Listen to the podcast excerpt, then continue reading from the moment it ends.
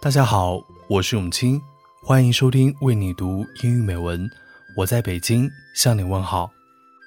最近的北京春暖花开，汇风合唱。我去了一趟颐和园，在颐和园昆明湖西堤的景明楼，看到了范仲淹的文字“春和景明，波澜不惊”。这段文字出自《岳阳楼记》，写于一零四六年。眼前的昆明湖景，春和景明，波澜不惊，上下天光，一碧万顷，触景生情。我和这段写于将近一千年前的文字发生了穿越时空的共鸣，想要为你读中英文版《岳阳楼记》的选段，作者范仲淹，译者杨宪益、戴乃蝶。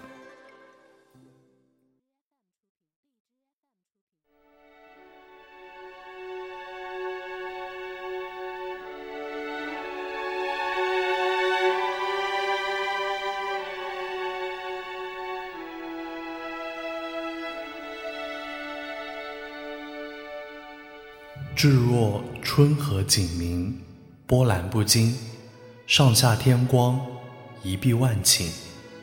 But during mild and bright spring weather, then the waves are unruffled, and the azure translucence above and below stretches before your eyes for myriads of li. 沙鸥翔集，锦鳞游泳，暗指听兰，雨雨青青。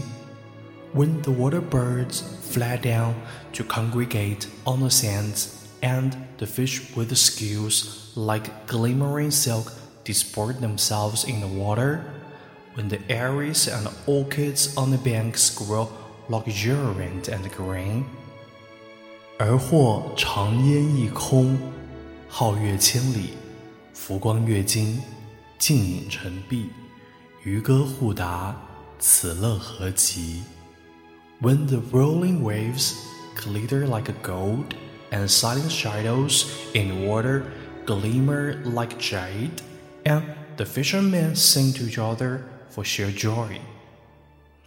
登斯楼也，则有心旷神怡；宠辱偕忘，把酒临风，其喜气洋洋者矣。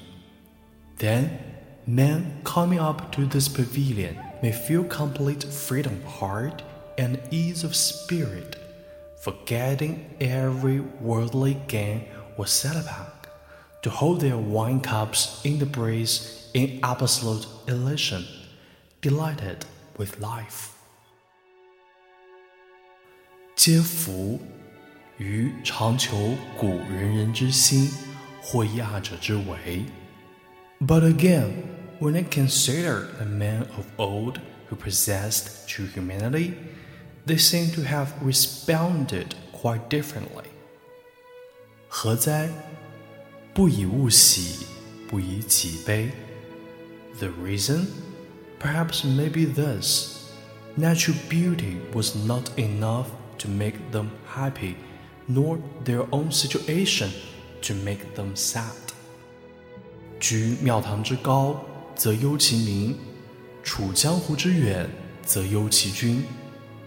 When such men are high in the government or at court, their first concern is for the people. When they retire to distant streams and lakes, their first concern is for their sovereign. 事尽已忧，退已忧，然则何时而乐也？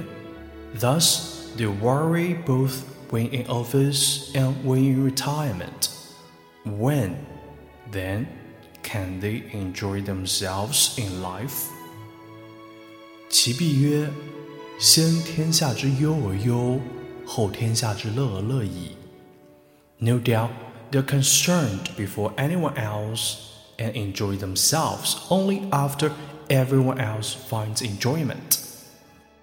一微斯人。 无谁与归。Surely, these are the men in whose steps I should follow.